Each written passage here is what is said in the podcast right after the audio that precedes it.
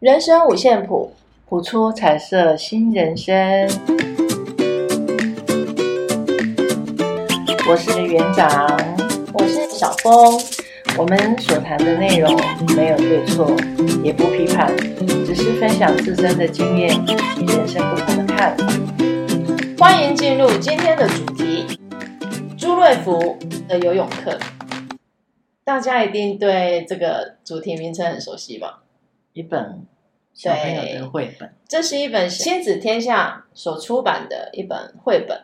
那绘本的作者就是赖马，赖马，还有他的妻子赖小妍。对，对。那我相信大家如果家中有小孩子、有小朋友的，对于赖赖马的绘本作品，应该都蛮熟悉的。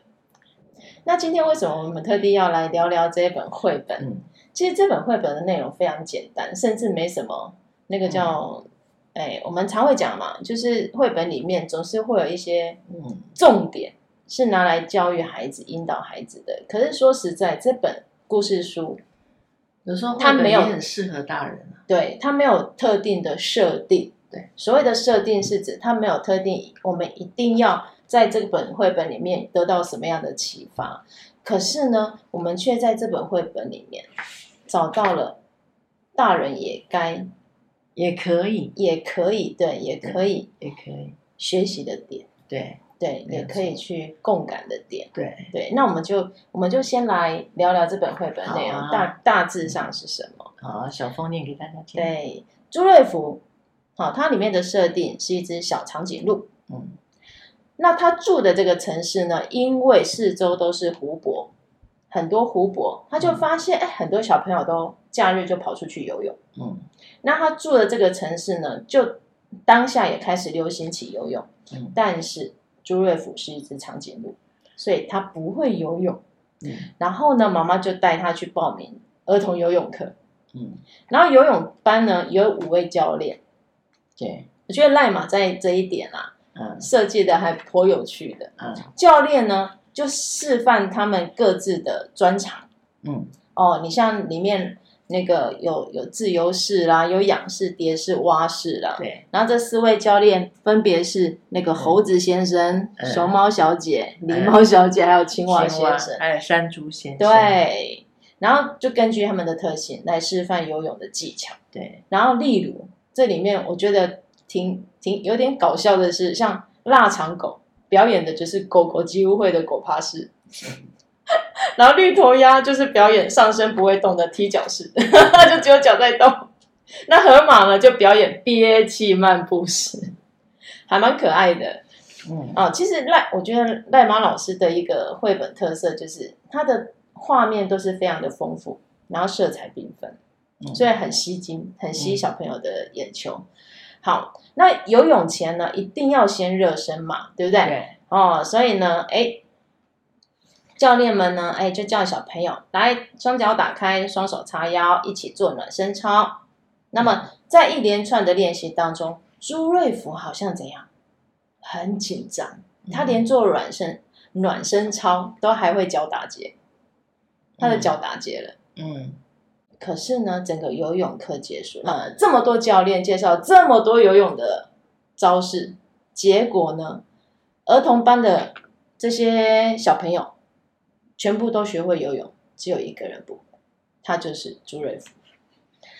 课程结束，只有他留在游泳池继续练习，一天、两天、三天、四天，哇！不管怎么努力，朱瑞福就是学不会，嗯，对不对？其实我我们有时候也会遇到这样的，嗯，的疑问嘛，哎，怎么其他人都会了，我还不会？嗯，对不对？我们常会有这样，也会遇到这样的挫折。嗯，好，那我们看到这里，我们有时候就会思考，哎，这个绘本是要告诉我们朱瑞福最后努力不懈，所以学会游泳吗？我我们看到这里就会以为说，哎，这本绘本可能最后的结局是。朱瑞福终于学会游泳，因为经过他怎么样努力不懈的结果。对。可是呢，我们赖马老师呢，当然不会这样子写。嗯、他呢，这里面就来了一个神来之笔。朱瑞福呢，很沮丧的坐在泳池旁边。嗯。这时候呢，一片叶子就随着风徐徐的从他眼前飘下来。轻轻的就落在不远处的水面上。嗯，这时候的朱瑞福看着他，哎，灯有没有？那个灯泡亮了，他好像明白了什么事情。于是呢，他就再一次去尝试一遍。嗯，这一次很快的，他学会游泳了。嗯，原来他领悟到什么？什么呢？就是要放轻松。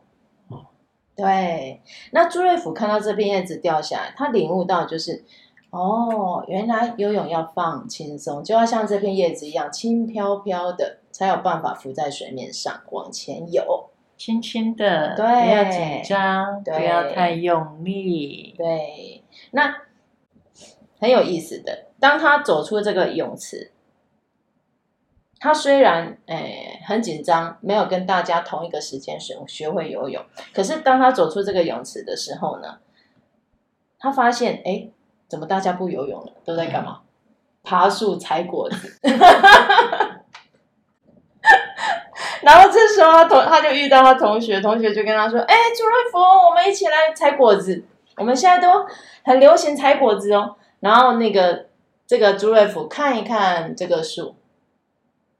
他就笑了一笑，他他内心就想：虽然我不会爬树，但是采果子对我来讲是什么轻而易举的事情。对，对，那故事其实到这里就结束了。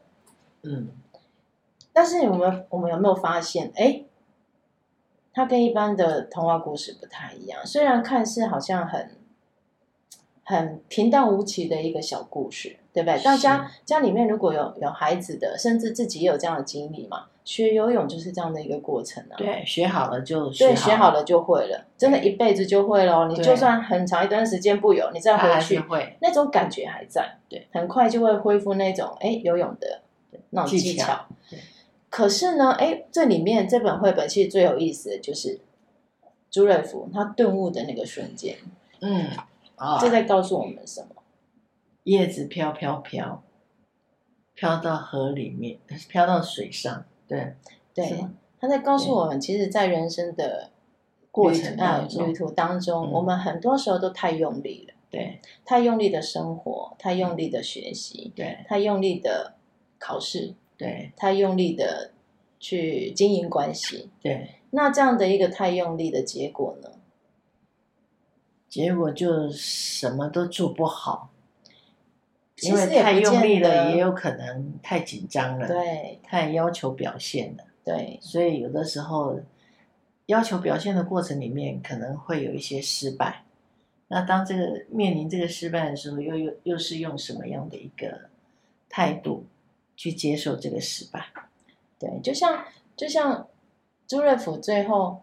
呃，这篇呃这篇绘本最后的那个朱瑞甫学学终于学会游泳，他还想把那个游泳的心得要去告诉他的同学，他今天发生了什么事？对，就是大家已经不想听了，因为大家都想要爬树摘水果，对，又有新的东西出现了。但你看哦，长一长颈鹿为什么？哎，这个设定是一只长颈鹿，小长颈鹿，对不对？长颈鹿怎么可能爬树？那那如果说，哎，假设我们要跟其他小朋友一样去爬树，那他还是办不到。他再怎么样，这个都比游泳还困难，嗯，对吧？是。那怎么办？哎，你看哦，朱瑞福这个时候他的转念就很快了，嗯，因为他不可能跟其他动物一样爬上爬下的，对。可是他发现自己的优点是什么？脖子很长，对，他很高，所以他根本就不用爬树啊。他甚至头一抬就可以怎么样轻松的采采果子，是啊，所以他其实就是可以让我们孩子来思考，哎，我们自己的优缺点在哪？我们擅长的是什么？那我们如何发挥自己的优点？优点，嗯，即使你没有办法跟别人一样，但是你是不是有别的方式做到达到一样的目的？就像大人一样啊。我我们我们大人有时候也会这样，我们都忘记，其实我们有专长，喜欢，可是，在成长过程中，因为这个喜欢，可能因为被父母压抑发现，对，因为父母总是希望望子成龙，望女成凤啊，对，将来可以独成一片天。所以，如果孩子只要在功课表现好的这个部分，妈妈就会希望你将来要当医生啊，将来要当律师啊，赚的钱比较多啊，是，哦、对不对？或是当一个科学家，有没有工程师就，就会被期望孩子从从他规划的人生那条道路走。是，这个就让我们联想到最近一个很红的脱口秀。嗯，脱口秀明星伯恩，伯恩，哎，伯恩的夜夜秀有没有？Podcast 里面，他他现在点阅率非常高。那你看哦，其实伯恩的经历也很特别，他爸爸就是一个医生，而且他爸爸根本就是学霸中的学霸。他爸爸是清华大学核子工程系学士毕业的，然后他，你看他一开始不是念医科哦，可是呢，他后来呢，他又去读了台大。学士后医学系学士，也就是说，他又去修了医学系的学位。他爸爸，他爸爸现在讲的是他爸爸。然后他爸爸呢，又去麻省理工，出国去麻省理工专攻放射的科学博士。哇，兴趣很广哦。他回来台湾之后，当然他就是，当然他就是一个很有名的。所以他的儿子伯恩，你看哦，在做脱口秀，他没有很生气。我相信刚开始一定有经过一番沟通了。嗯，对，我曾经看过伯恩跟他爸爸的一个访谈，对，哦、但是他说他爸爸也从来不会限制限制他做什么样的决定。你看伯恩的经历，他他是建中毕业的，他其实是很聪明的一个孩子，很会念书，但是呢，他不像他爸爸一样，他说他他一样去念台大，可他念的是外文系。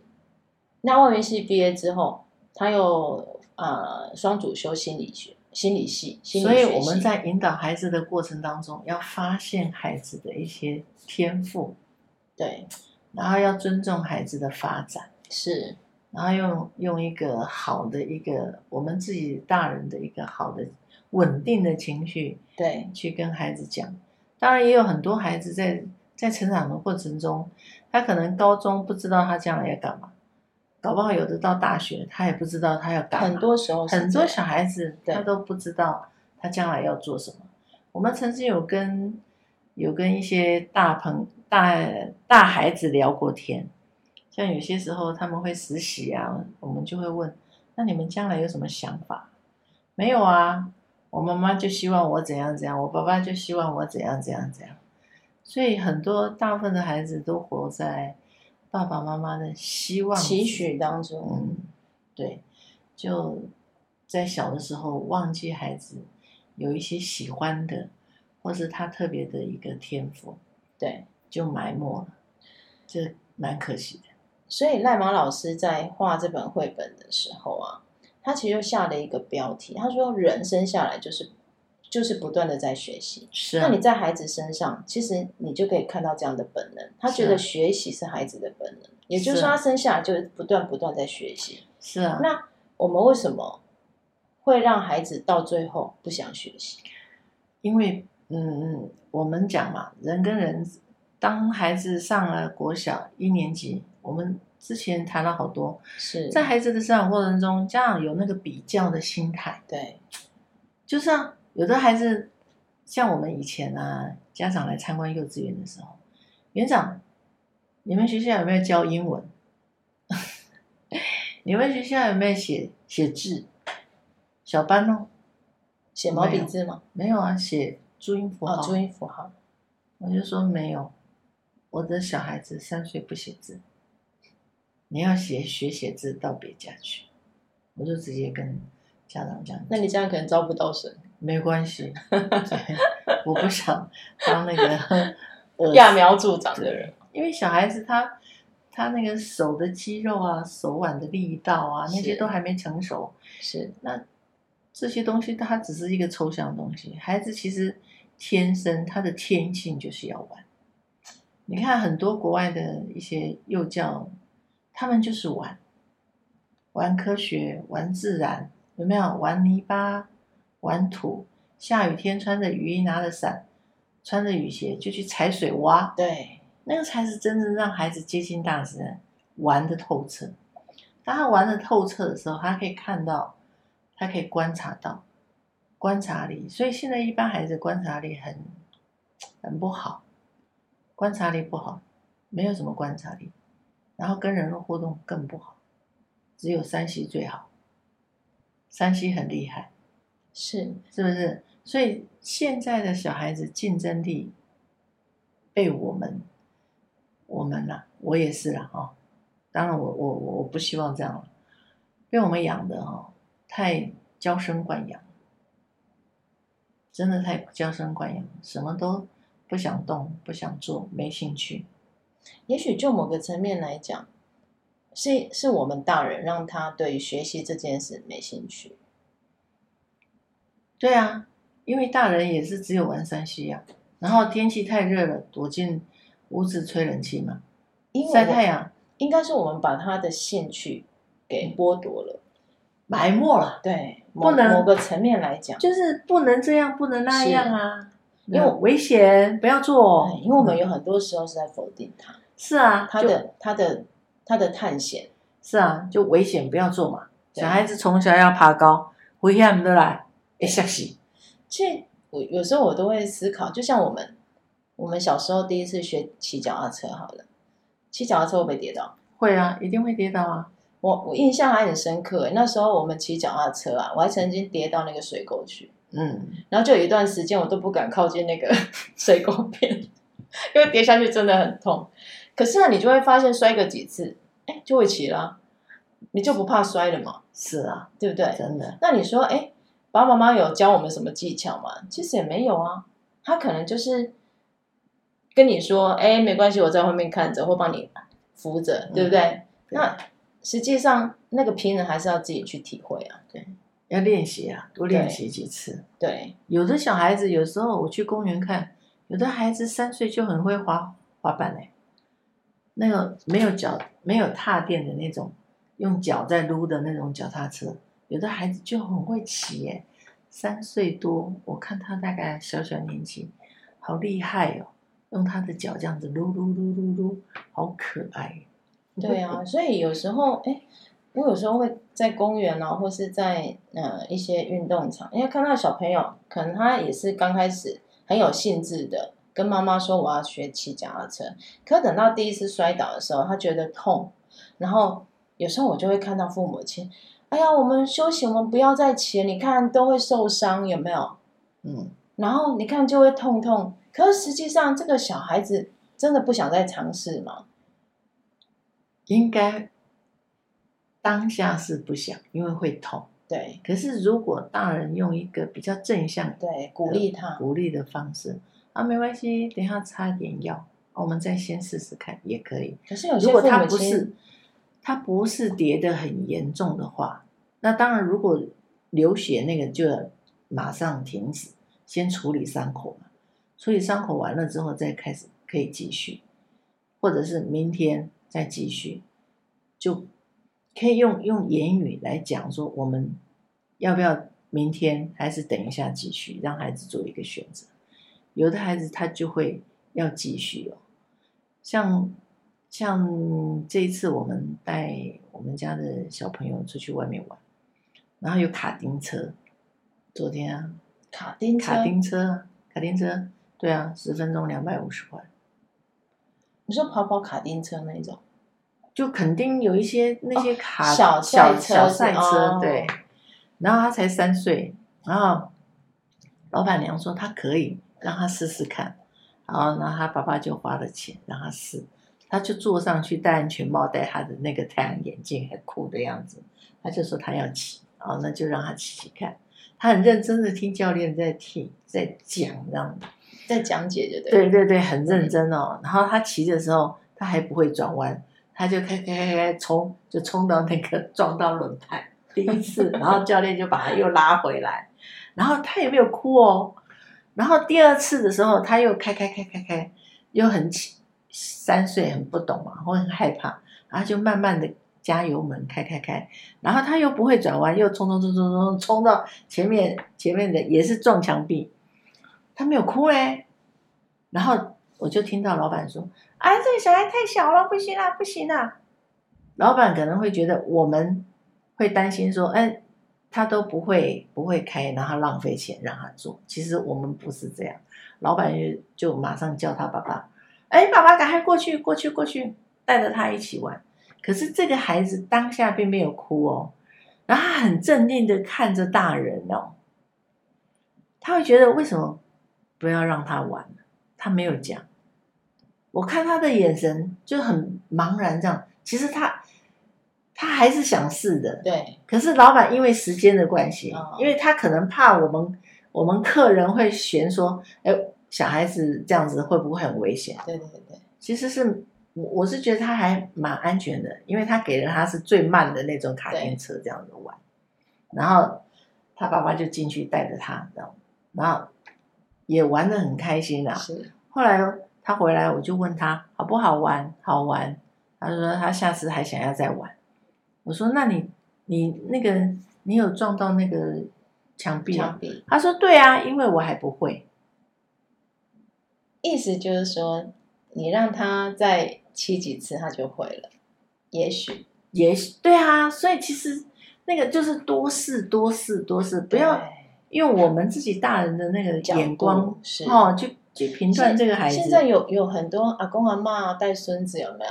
然后或是爸爸妈妈就会害怕小孩子受伤，嗯，然后不敢让他尝试这个尝试那个，是啊，啊不要不要骑脚踏车啦，不要骑脚踏车到马路上很危险，是啊，是啊，要对。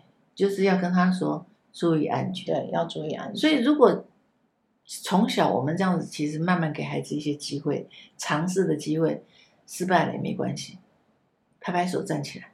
所以，所以你看我们这本，呃，赖毛老师这本绘本里面呢，它有一个点，其实我觉得我们也可以拿出来探讨。你看那个朱瑞福，他跟不上大家的时候，他有没有生气，在地上打滚？没有哎、欸。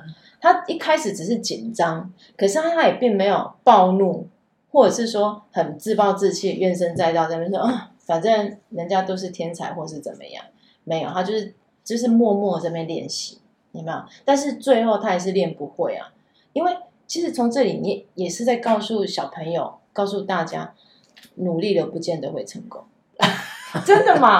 这世界上很多事情，并不是你努力就一定要成功，这样的一种好像梦幻式的愿景。我们要告诉他事实啊，是啊，但是你没有努力，你就一定不会成功，因为你没有尝试啊。对，生活就是一种经验啊，是，就是经验的堆叠嘛。是，那当有一天你不知道你什么会时候会用到，对，对不对？你不知道你生活中会会发生什么事情，可是当你生活中发生的时候，哎。你有曾经体验过，你就怎么你就知道怎么处理这件事情。其实我们往往都忽略了一个本质，在学习的当下，其实我们是要去经历那个过程。我们学习的是那个过程，而不是那个结果。是啊，其实你会发现说，哎，朱瑞福为什么在面对其他小朋友都已经不在乎游泳这件事，因为他终于学会了嘛，终于可以跟大家一起游，结果人家不游了，去采果子。可是你看哦，他也没有暴露说啊，我就是想有，没有，他转念，马上对不对？马上转念，哎，啊，采果子对我来讲很简单啊，对不对？对啊，就跟大家玩在一起了。是，所以，所以有时候，我觉得有时候我们可以用比较轻松的角度啊，看待孩子所发生的一切，看待我们自己所发生的一切，然后去体验学习过程当中遇到的挫折，甚至是，诶，那一种。学习当中带来的惊喜，就像我今天刚刚跟你分享的，我最近去上了一些课程，是。我，我一进教室坐下我就想睡觉，我也不知道我为什么上这些课一坐下就想睡觉，然后分组讨论的时候，我每一次讨论就说，糟糕，我又睡着了，了。然后我的学员同学就说，你会不会太累了？可是他在帮你找台阶。我说可能哦，可是我也不知道为什么我就睡着，因为明明前一天就睡很饱。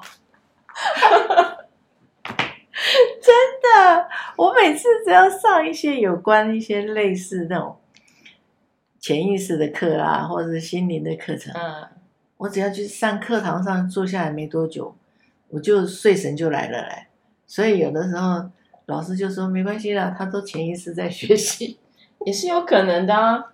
学习有很多形式，可是我看大部分同学都好认真了，然后我就告诉自己，没关系，起码我有学到我想要学的，这样就好了。放过自己，不要太太严厉要求自己，一定每一种东西都要知道。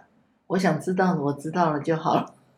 是啊，我就是我就这样子跟自己讲，我要学的东西我有学到了，我知道要怎么运用在生活上。对，那其他的部分我还没有理解的也没关系，搞不好哪一天我就理解。也许时机还未到。对，那既然想睡觉就睡吧，那就睡吧。放过自己，我觉得也对。有的时候上课也不用太紧了，想睡就睡，好好的睡一觉也不错。